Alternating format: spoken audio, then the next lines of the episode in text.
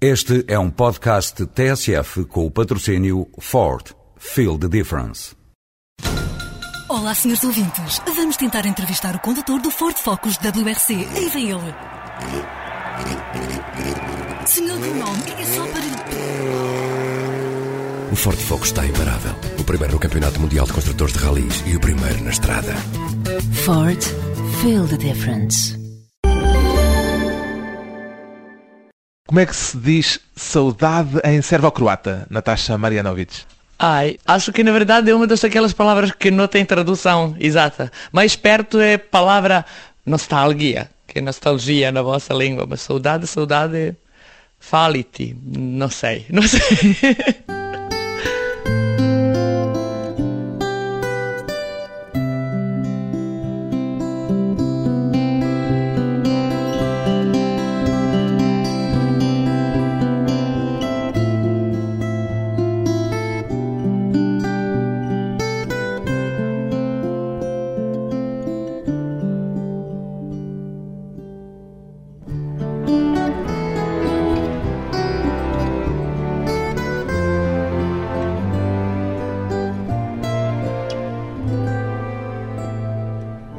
Natasha Marianovic, 36 anos, atriz. O que é o teatro da infiltração, Natasha Marianovic? Teatro de infiltração é uma forma, uma moderna forma, de dinamizar um acontecimento. Existem vários tipos de teatros de infiltração, de intervenção, de pronto. Mas esta É de uma forma de apanhar o público desprevenido. Absolutamente. Apanhar público assim de repente e levantar dúvida. Porque, na verdade, o que é que fazemos com o teatro de infiltração? É dinamizamos um grupo, pode ser uma aula, ou um acontecimento, um congresso, onde pessoas, na verdade, vão num ritmo normal e não esperam que alguma outra coisa pode acontecer. E de repente elas reparam que alguma coisa esquisita acontece E a ideia é semear a dúvida e pôr as pessoas a pensar se aquilo será mesmo verdade ou se é uma coisa encenada. Exatamente. E chamar a atenção, porque com teatro de infiltração o que é que se acontece? Que este assunto que seja abordado, seja qual for a razão, domina e chama a atenção às pessoas. Quer dizer, mesmo se não é a atriz que chama a atenção, através da atriz ou ator, se chama a atenção àquilo de que se está a falar. Este conceito de teatro da infiltração é seu? É um conceito que criou a Natasha? Não, este teatro faz-se muito. Na América faz-se mesmo muito. Fazem-se peças de teatros, inclusive completas, em restaurantes ou lugares assim públicos, onde que se utiliza a técnica de teatro de infiltração e depois dá-se fecho com teatro normal. Eu uso muito porque acho que é uma novidade, acho que tem a ver muito com a animação, não só como ator e trabalho de ator, como como trabalho de animador. Pronto, e adoro. O efeito surpresa costuma resultar? Há muito. E sempre. No meu caso, sempre. Eu ainda nunca fiz nenhuma animação onde que não consegui chamar a atenção total. O seu sotaque também contribui normalmente para esse efeito surpresa, para chamar a atenção? O meu sotaque, eu crio o personagem e por causa disto o meu sotaque contribui, porque podia não contribuir se uma pessoa não sabe criar à volta disto uma situação, não é? Se a Natasha Marianovic falasse português ou pudesse falar português sem o mínimo sotaque, sem se denunciar pelo modo de falar como estrangeira, sente que haveria reações, não me refiro agora já só ao teatro, sente que haveria reações diferentes em relação à sua presença? Acho que e sim, não. Sim, porque realmente se eu fizesse a mesma coisa, se calhar não ia, ia ter o mesmo impacto. Mas agora, do outro lado, eu não criava personagens baseados no problema do sotaque, do, do estrangeiro. Mas imaginemos agora que Eu não estamos a falar de teatro, do Sim. seu dia-a-dia. Sim. Imagino que o seu sotaque também é uma presença que eh, tem uma Claro. marca forte Claro. no seu dia-a-dia, Claro. independentemente do teatro. Acha que a tratavam de forma diferente se não falasse com o sotaque com que fala? Mas acho que sim. Se, se não tiver sotaque, então pessoas não reparavam, não é? Como para qualquer português, porque, pronto, e se calhar depois acontece, eh, sotaque é uma forma de ser diferente. Aliás, não é uma forma, é, é uma verdade, porque uma pessoa está diferente. O sotaque é uma espécie de bandeira a assinalar essa diferença. Claro, e é grande, porque eu lembro-me quando fiz primeira animação em Portugal, pronto, para empresas grandes que fazem natais e animação para crianças e não sei o quê. Havia um ator bastante famoso que infelizmente morreu, português, e que estava lá na sala de preparação comigo e dizia, ai Natasha, fala, ai como é doce quando fala português, você tem que gravar hoje em dia, porque um dia vai aprender a falar bem português e não vai fazer estes erros e não vai ter metade de piada que tem agora. E eu olhava para ela e dizia, ai obrigada, obrigada, mas pode-me dizer quantas putas estão no público? E ela disse, Natasha, olha, eu, eu digo uma coisa, sim, é verdade, a sotaque guarda, mas aprende português. O que é que queria dizer, realmente? Na verdade, eu queria perguntar quantos putos, quantas crianças estão no público porque morria de medo. Então ele falava-me de sotaque e eu estava morta de nervos, não é? Era um então, espetáculo para crianças. Sim, e Para então, putos. Para putos. E então eu dizia, ah, se faz favor, obrigada, obrigada, mas diga-me, se faz favor, quantas putas estão no público? E ela dizia, oi Natasha, espera aí, guarda um bocadinho. porque- Entretanto, isso já ultrapassou, essa E pronto. distinção entre o masculino e o feminino. Sim, acho que ultrapassei, mas ainda me acontece quando estou muito cansada. Eu acho que isto acontece com qualquer pessoa, inclusive com nossa própria língua. Às vezes uma pessoa enrola falando, está muito cansada, não consegue, aquele dia acorda e tem problema com qualquer língua, inclusive com sua, não é? Se pudesse falar um português padrão, preferia ou... Ninguém me calava. Estou a brincar. Mesmo assim fala muito. Em todo caso, o que lhe queria perguntar é se gosta de guardar essa bandeira da diferença que é o seu sotaque e que esse ator lhe dizia para gravar porque ia ter saudades dele uns tempos mais tarde. Eu gostava, sim, sério, e, e gosto porque acho que é parte da inteligência e trabalho de uma pessoa. Adorava falar corretamente português sem erros gramaticais. Isto adorava, e sei que ainda não estou lá. sotaque, já não é dos erros gramaticais. Agora, sotaque, acho que, querendo ou não querendo, eu vou ter de guardar, porque dizem pessoas, especialmente ligadas ao teatro, que depois de 30 anos, aliás, depois de 25, é muito difícil na vida completamente perder sotaque. A não ser ser um talento incrível, música, que eu não sou, na verdade. E acho que vou guardar.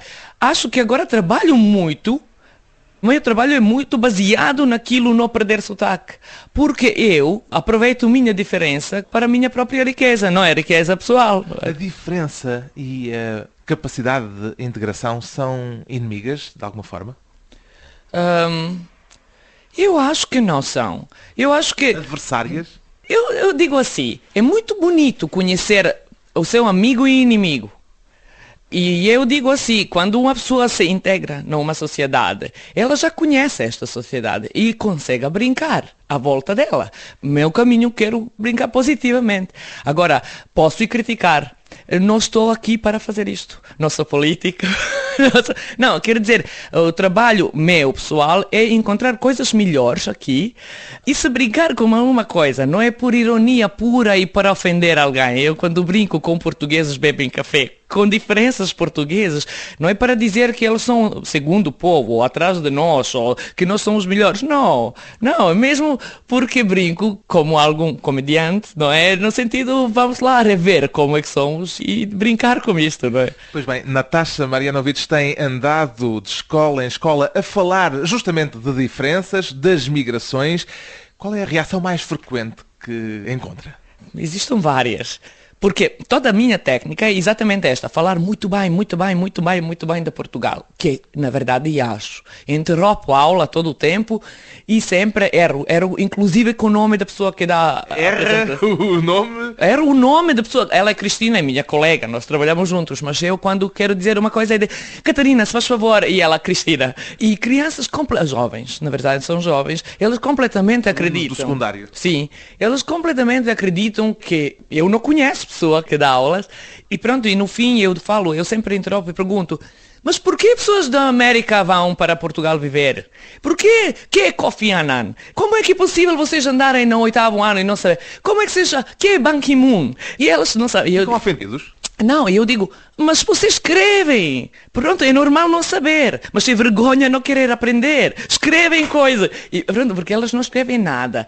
E eu, então, insisto nas coisas. Vê, vocês não sabem. Alguém vos dá, olha para esta mapa e diga-lhes como é que se chama mapa e tudo. E eu, depois disto, pergunto, como é que se chama esta mapa? E eles não sabem responder. Três segundos antes ouviram. E eu digo, vê qual é a desconcentração na vossa idade. Vocês devem estar apaixonados. E ali é que eu entro completamente no mundo deles. Elas riam, elas acham essa é louca, essa sempre interrompe, o que é que faz?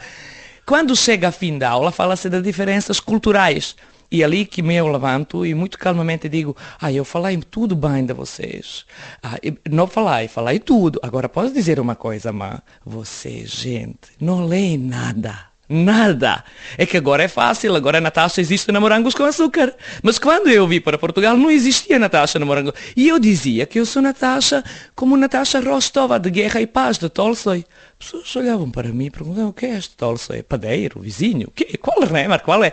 E nós líamos sete livros no sétimo, oitavo ano, oito, obrigatoriamente. E nós o que líamos, como tínhamos que escrever sobre isto. 150 páginas, 180 páginas, escrita de leitura.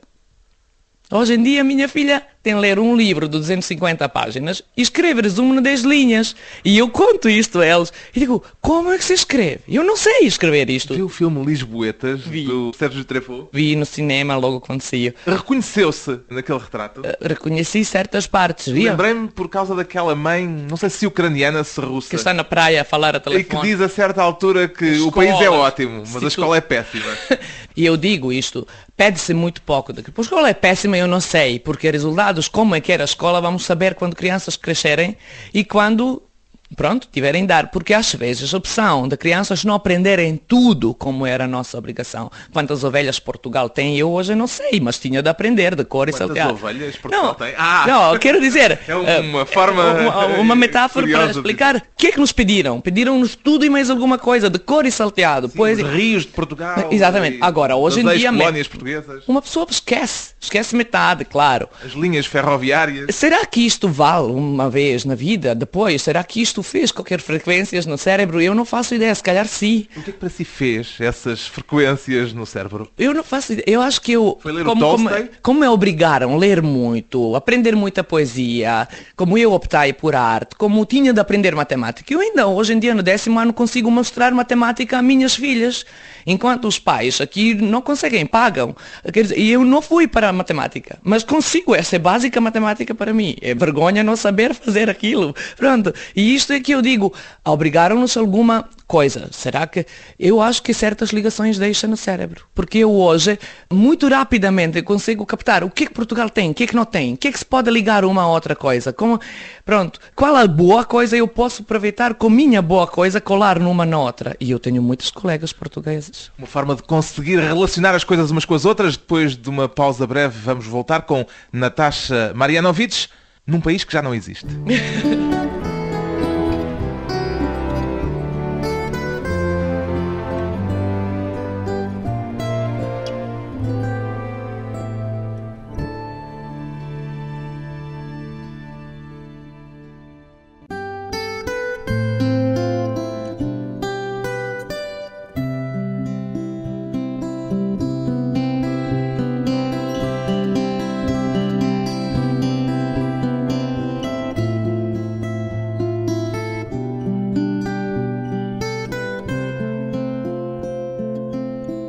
regresso à conversa com a atriz Natasha Marianovic. Qual é a sua nacionalidade, Natasha Marianovic? É jugoslava. Não existe isso. Existe a ex. Não existe a jugoslava. Ah, ex-jugoslava. Sim. É. é. triste, é pelo menos uh, um bocadinho desconfortável ser ex qualquer coisa. Sim, mas... É esse o seu principal fator mas de que identificação, é que ser eu... ex? É, porque eu, no momento, estou em Portugal. Daqui nada vou ser portuguesa. Vou... Vai se facilitar tudo. Não? Eu sempre vou guardar aquela minha Jugoslávia no coração porque quero e porque não tenho culpa nenhuma porque ela se separou. Eu realmente nasci na Bósnia. Realmente vivi na Sérvia e sou filha dos pais sérvios. E realmente casei com um croata, da qual divorciei, pronto. Mas, por exemplo, sou católica, um, nasci na Bósnia, onde a maioria hoje em dia são muçulmanos. Um, vivi na Sérvia, onde minha família é ortodoxa. Aliás, raízes da família é ortodoxa. Quero dizer. Está tudo misturado em si. E não só em mim, é muita gente da Jugoslávia. Sente-se de alguma forma órfã de nacionalidade? Eu não quero. Eu, na verdade, não quero optar para qualquer coisa triste. Porque para tudo existem formas na vida e eu procuro coisas que posso guardar comigo e ir com elas para frente. A não para uma coisa que eu vou dizer, oh, coitadinha da Natashinha, agora pode. Porque realmente, com tudo o que me aconteceu, eu podia bem sentar no meio de Lisboa e chorar, pegar no acordeão, tocar e pedir dinheiro. não, nunca. nunca. Alguma vez teve vontade? Alguma vez tinha tanta vergonha e eu conto isto com tanta vergonha. Foi a Lumiar e dentro do metro entrou uma senhora e disse: Eu sou refugiada de Sarajevo, de Bósnia. E eu senti, está-me ferver por barriga inteira, vou arrebentar toda, vou morrer, gente do meu povo está a pedir dinheiro. E ela, jovem, toda cheia de força, e ela chegou perto de mim e comecei a falar a minha língua, dizendo-lhe, de onde é que és de Sarajevo? Por que, que estás aqui? Por que, que pedes? Não consegues... E ela não sabia uma única palavra na minha língua, quer dizer, ela inventou tudo. Não lhe vi uma vez vi-lhe várias vezes e cada vez não consigo ficar quieta, levanto-me como uma estúpida no meio do metro e explico a toda a gente, ela não é de Sarajevo, na minha terra ninguém pede dinheiro para a rua. Ah, não. Pronto, porque eu sei... É uma impostora que anda a fazer-se passar por não. alguém de Sarajevo. Sim, sim, e pessoas de Sarajevo, apesar de passarem uma guerra de quatro anos e tudo, elas são pessoas muito orgulhosas. E última coisa, mesmo na necessidade de inválidos, pessoas mesmo muito, muito pobres, no fim, aquilo que acontece em Portugal, vão se calhar pedir aquilo que pede raciocínio, que é drogado, que é... Pronto, agora, pessoa normal jovem. Ela não tem essa política como em algumas terras, pronto, que é vamos lá pedir dinheiro, isto é um trabalho, não é? é... Isso foi ensinado, aprendeu isso, faz parte dos genes. Como é que explica essa capacidade de resistência? Eu acho que Bósnia, eh, aliás, completamente aquele povo sobrevivia muito. O Balcão é uma parte onde sempre se cruzou muito povo, muita história, muita religião. E ali pessoas conseguiam sobreviver. Orgulho é uma coisa que é até parva quanto existe, especialmente nos homens e no respeito da homem, e ainda não desapareceu. Mas uma coisa é certa. Será que é esse orgulho que está na... São trabalhadores. São trabalhadores. Mas será que é esse orgulho que está na base também do conflito? Porque o orgulho em excesso acaba por eh, levar as pessoas a cometer eh, atos irracionais muitas vezes. Sabe como é que acontece? Acontece que quando uma pessoa toca no chão, ela tem que levantar. Ou vai bem baixo, não é? Agora, se decidiu sobreviver, a única maneira é ir para cima, porque lá embaixo não pode mais, a não morrer. Ao ouvir pela rádio, enquanto varria a casa, que a guerra da Jugoslávia tinha começado, o que é que lhe passou pela cabeça, Natasha Marianovic? Ríamos tanto. Gente, sério, eu, eu seríamos... Em novembro de 91, ao ouviu a notícia, no, no rádio, a rir? E eu ri e dizia, olha, não, não ri porque começou guerra. Eu percebi que começaram alguns conflitos nacionais, algum lado na Eslovénia, depois passaram para a Croácia, mas nós ríamos no sentido, imagina um dia passas de Bósnia para a Sérvia, ou de Croácia para a Sérvia com passaporte, tipo, olha, eu sou sérvia. Eu sou... Tipo, piadas desse tipo. E ríamos tanto, como vocês hoje em dia pensarem, ah, no Alentejo aconteceu qualquer coisa, um dia vamos para Alentejo com passaporte. Eh, eles têm o alentejano, nós temos português. Quer dizer, não sei se alguém se caiba na cabeça de alguém uma coisa dessas, mas é isto que na verdade era nosso vareiro chão e pensar, meu Deus. Recorda-se bem desse dia de 1991? Recordo-me de tudo. A partir dali recordo-me de muitas coisas, até dessas. Vento Leste que eu fiz este espetáculo, na verdade me recordou muito mais de que eu quis me recordar uma vez na vida. Algumas dessas memórias foram desconfortáveis? Qualquer guerra é super desconfortável. A pior coisa que eu senti é uma vez quando à noite, quando começou a guerra em Sarajevo e quando... Tinha 21 anos nessa altura? Sim, 20, 22. Não, não, tinha 21, não, ainda não fez 22. E começou a guerra, eu tinha duas pequenas filhas, não é? 15 meses tinha na altura, e, e ouvi falar que de uma parte de Sarajevo vão pessoas, como se diz, esfaquear, esfaquear toda a gente do nosso bairro. E eu pensava, no século XXI, alguém vai com facas matar outro povo? Não, só porque... século XX. Pronto, mas na porta, na quase entrada no século XXI, não é? Dez anos antes, não? Vai alguém... Eu fiquei tão... Mesmo uma vergonha, uma vergonha não sei do quê, do que, porque estou viva, porque se calhar não faço nada, ou não sou capaz de mudar qualquer coisa sente-se uma pessoa como uma formiga, que é incapaz de mudar porque o mundo é tão grande e tu és tão pequenino com tua cabecinha e outras cabecinhas estão todas desfeitas e são teus amigos, teus queridos, tu pensas, o que é que nos aconteceu? Seu marido croata foi para a guerra. Foi. Por vontade própria ou por não. obrigação? Não, à meia-noite abriram-nos casa, tiraram da cama e levaram-nos, nem sabia dias. Dias e dias não sabia onde é está. Quando ele voltou para almoçar ou mudar a roupa, não sei, por três, quatro dias depois, eu peguei nele, sentámos todos em cima dele, pusemos um cobertor e saímos de Sarajevo, não sei como. Por sorte simplesmente por sorte. Mas ele fez mesmo a guerra. Fez mesmo, foi guerra no começo, não é? E depois conseguimos tirá-lo dali e sair. Porque meu irmão estava do outro lado. O irmão, sérvio, estava do outro foi lado. Foi para a guerra também. Sim, também lhe pegaram assim, mas ele saiu muito rapidamente porque ele estava na universidade. E graças a Deus nesse começo ainda deixavam pessoas que tinham exames ficaram nos últimos anos e ele, graças a isto, conseguiu se salvar. Mas podiam se matar, na boa, na boa, na desportiva. Conheciam-se bem. Ah, davam-se bem. E davam-se, adoravam-se. Quer dizer, mesmo eram amigos da mesma Continuaram idade. Continuaram amigos depois? não continuamos amigos porque eu estou divorciada, não é? Hoje em dia, e estavam muito, meu, meu ex-marido até veio comigo para Portugal, ele voltou depois de um ano. A pergunta é, ele, ele, ele e o seu o irmão? irmão? Eles estavam, quer dizer, eu, inclusive aqui eram amigos, porque meu irmão também Vieram ambos para cá? Sim. Quer dizer, e pronto. Hoje em dia, como estamos divorciados, não está um tanto, tanto de saber. Isso é outra história. Mas é outra, é outra história. A Natasha sentiu alguma vez tentação de escolher um lado naquela guerra? Nunca, nem quero. Agora, digo uma coisa, e tendo pessoas que escolhem, porque realmente penso assim, não tinha razão para escolher. Primeiro, não percebi porque que eu tinha de odiar o meu homem com que dividi tudo nos escoteiros e andávamos por todo lado, ou Jenan, ou Harry, ou não sei o quê. Por que que eu tenho de odiar alguém que adoro? Agora eles realmente foram obrigados a ir para a guerra. E não podiam dizer não, porque se dizes não, matam-te a ti, quer dizer, é uma sobrevivência.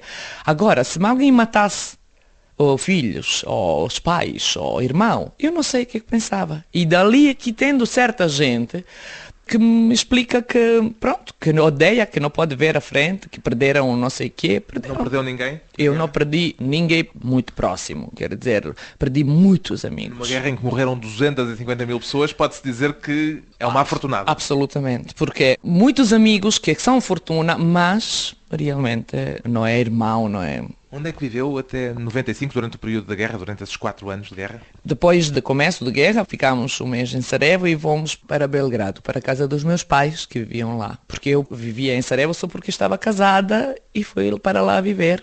Cresci em Belgrado e voltámos para a casa dos meus pais. Nessa altura já era atriz? já era quase atriz. Aliás, era nos últimos anos. Estava a terminar o curso. Sim, sim. E pronto. E quando acabei a universidade, especializei também em teatro infantil. Justamente o seu currículo diz que se especializou em teatro infantil em 94, portanto durante a guerra. Sim, durante a guerra em Sarajevo. Porque só em 99 começa a guerra em Belgrado. Essa foi a outra guerra depois com os bombardeamentos da NATO. Foi isso que a fez sair de, da ex-Jugoslávia. Vamos manter a sua designação.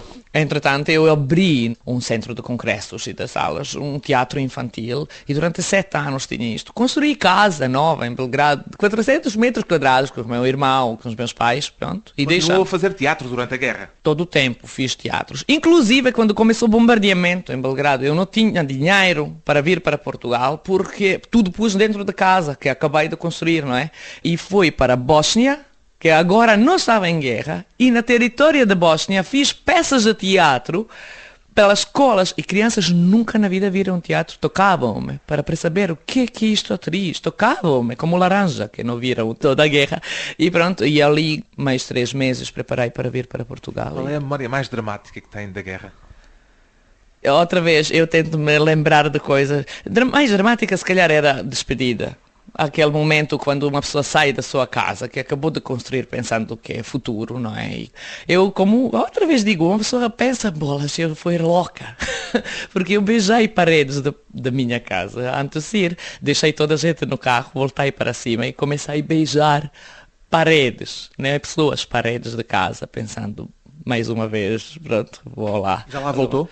Volto, volto. Agora, inclusive, estou a construir mais um andar ali para passar férias. A casa também descansar. sobreviveu, Sobreviveu, não cara. foi atingida. Esta não, graças a Deus. Aquela em Sarajevo levou cinco bombas em cima, em granadas.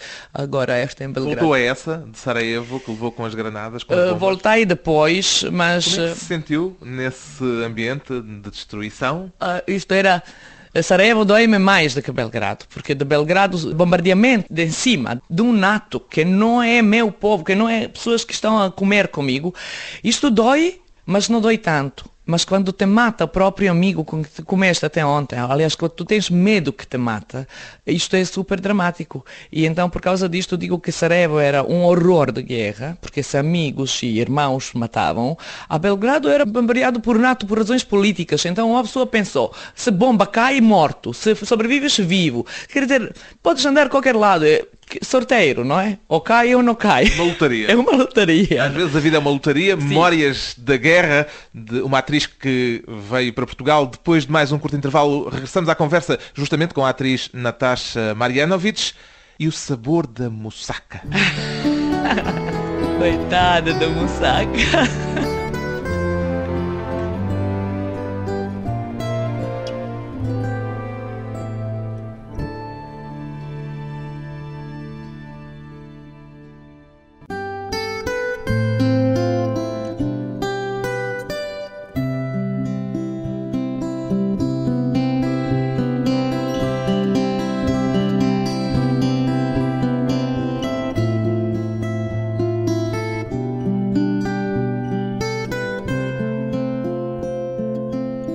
Convidada hoje para a conversa pessoal e transmissível, uma atriz filha da Jugoslávia que escolheu Portugal para recomeçar a vida longe da guerra, já conseguiu trazer para Portugal o gosto pela moussaka, Natasha Marianovic. Gosto pela Musaka e pela toda a comida da minha terra. Ah, e ali só, ali se calhar sou um bocadinho egoísta, mas tento guardar estes cheiros, porque realmente me... Cheiro mais do que o sabor? O cheiro, mais do que é porque é interessante e é verdade. Isto entrou no espetáculo que eu fiz aqui em Portugal, que é, eu, primeira coisa, porque não conseguia encher minha casa aqui em Portugal com coisas. Ainda não, não estava, pronto, aqui situada bem para poder encher. Eu enchia com cheiros de comida. Incrível, quando, quando uma pessoa cozinha aquilo que come... Fica habitada. A casa fica habitada e cheira a casa de infância. Desde que uma pessoa faz comidas que mãe e o avô fazem, aquela casa cheira... Há cá os ingredientes todos para cozinhar uma boa moussaka? Não, mas eu volto de Jugoslávia cada verão com 150 quilos. Trago 150 quilos de quê? requeijão, café turco, vegeta, biosauchinos auchince, que é uma espécie daquilo que dá sabor a tudo. Vegeta é- são legumes secos com sal. Que se põe não se encontram. Aqui não Nem se encontra parecido. nada parecido, nem bocadinho. Podemos prometer a receita completa para daqui a um bocadinho, a fechar a conversa? Ah, tá bem? Eu dou. Muito bem. Então, de que é que sente mais falta vivendo aqui em Portugal? Tem a moussaka, o que é que não tem? O que é que não tenho é amigos, pessoas, pais. Pronto, é aquela coisa, aquele pouco da alma. E o que é que não tenho? Não tenho um restaurante com música tradicional, nem que seja portuguesa, nem que tenha que ser do meu povo, mas para a gente dançar, para a gente enlouquecer. Os portugueses dançam um pouco? Mas portugueses não fazem festas aquelas loucas, aquilo que é orquestra ao vivo, canta, dança e fazem, enlouquece e sobe na mesa. Eu encontrei isto um bocadinho na Irish Pub, mas de vez em quando, e inclusive quando eu ali sobe na mesa e quando eu começo a fazer festas, porque parece que ingleses estrangeiros mais facilmente sobem, porque estão no estrangeiro. Isto é verdade. O Irish Pub foi o primeiro sítio onde trabalhou quando veio para Portugal. Sim, ali encontrei um bocadinho daquela alma, almazinha, esta, esta que fala de temperamento, de qualquer movimento logo. Adaptou-se logo bem. Eu adaptei-me. Não sei se notam, eu sou, sou super social. Não, e eu, e eu nunca tentei fechar-me dentro da comunidade da Jugoslávia, aqui em Portugal. Havia uma comunidade? Há uma comunidade? Ah, ah, tipo, não sei quantas pessoas, mas sou da Sérvia, acho que são por volta de 600, pelo menos eram pouco tempo atrás, 3, 4 anos atrás, umas informações que eu tive. Quantos são da Croácia, da Eslovénia, não, não faço ideia.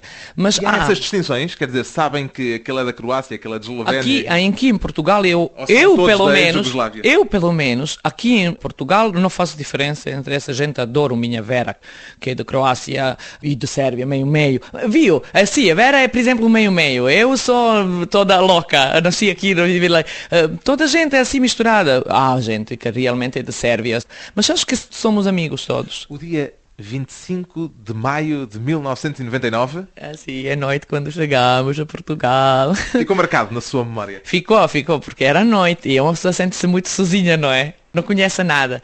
E depois entramos na casa que ainda não tinha tudo. Meu irmão esperou por nós. E é muito mais fácil, eu explico isto aos jovens. Muito... Vem para cá porque o seu irmão já cá estava. Sim, já estava. Já estava como engenheiro de telecomunicações na altura, quando Portugal precisou essa gente. Ele veio para cá logo depois da guerra. E pronto, mas tinha quarto. E alugou casa para esperar por nós. O que acontece? A casa ainda não tinha móvel e coisas assim. Inclusive... Também ninguém tinha feito a mussaca para receber. É verdade. Não havia aquele E era meia-noite. Era meia-noite, quer dizer... Chegou tudo... de avião. Sim, chegamos de avião. E depois lençóis estavam embrulhados completamente. Então dormi primeira noite com cheiro da fábrica, percebe? Eu sei que para... novos? Uh, completamente novos, mas embrulhados. Uma pessoa desembrulha e põe na cama e dorme ali. Eu nunca me aconteceu na vida, realmente. Quando passa um novo 25 de maio, sente-o como uma efeméride de, de alegria ou de tristeza? Eu não faço, eu também faço assim, mas porque quero. Lembra-se quando passa o dia 25 de maio? Lembro-me, mas por uma outra razão, era aniversário de Tito. de Marshal Tito, que marcou todo Presidente sobre o regime comunista. Absolutamente. Marshal da Jugoslávia, o único que 50 anos estava lá. Então o que é que aconteceu com ele? Tínhamos de celebrar o aniversário deles todos num estádio enorme, em Belgrado, e preparávamos isto. Então 25 de maio era dia mais importante da ano. Anos, não é? Anos.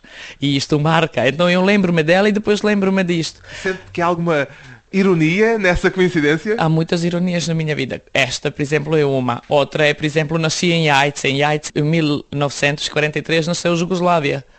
Quer dizer, são coisas assim que acontecem, que são...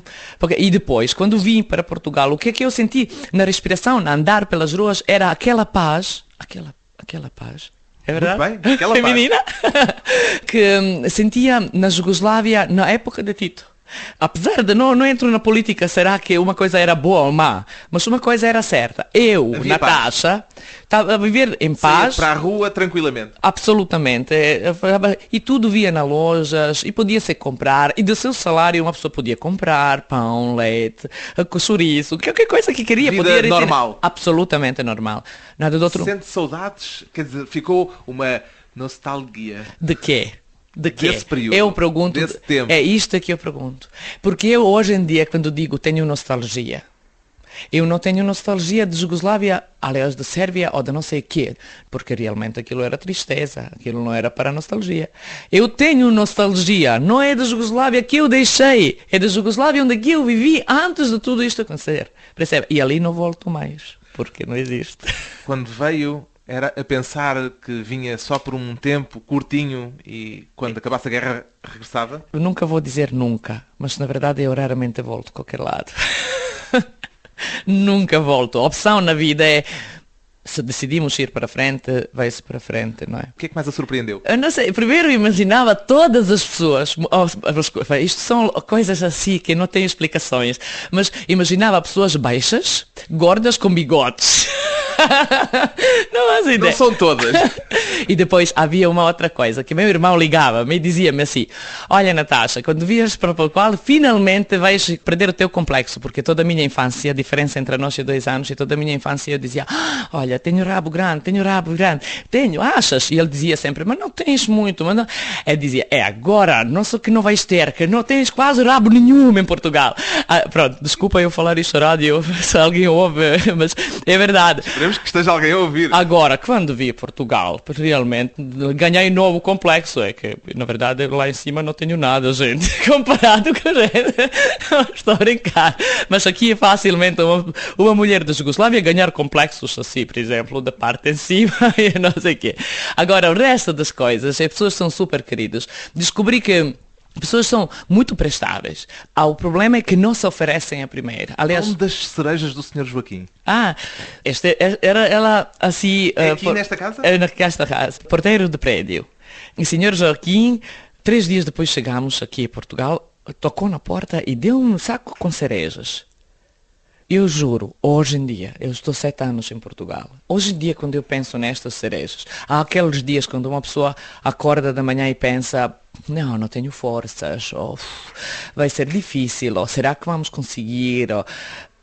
E só me lembro daquelas cerejas. Elas na memória ficam de um tamanho enorme e tão vermelhos. Aquilo é uma coisa tão inexplicável. Eu acho que nunca ninguém me diz numa maneira tão bonita bem-vindo. Mas qualquer lado, qual- para mim era, aquilo era Portugal, era tudo. Como pequenas coisas podem fazer todas as diferenças. Gente, portugueses, ajudam, dão cerejas, morangos, sorrisos, qualquer coisa. É que- Sorrisos, morangos. Qualquer coisa, imigrante gosta, é, é que não é sempre dar muito, percebe? Porque há pessoas que têm medo, se calhar, que uma pessoa imigrante vai pedir depois muito e vai ser parasita. E pronto, realmente quando a vida é difícil, a pessoa encosta-se, se encontrar onde que se encostar, ela Mas encosta às vezes umas cerejas fazem a diferença. toda, toda. Ainda costuma cozinhar a moussaka frequentemente. Há muito. Cada Mesmo vez que com, eu- agora com a casa já mais cheia do que no início. agora tenho muito trabalho e sinceramente faz saco hoje em dia para receber querida gente portuguesa. É fácil de fazer a moussaka? Ah, pronto, querem receita? Vamos lá então, tentar. Ok, eu digo-vos teatralmente, vocês têm que ouvir e tentar imaginar. Pegas numa cebola e cortas cebola na pedaços nem grandes nem pequeninos, assim, tic, tic, tic, tic, tic, aquele quadradinhos.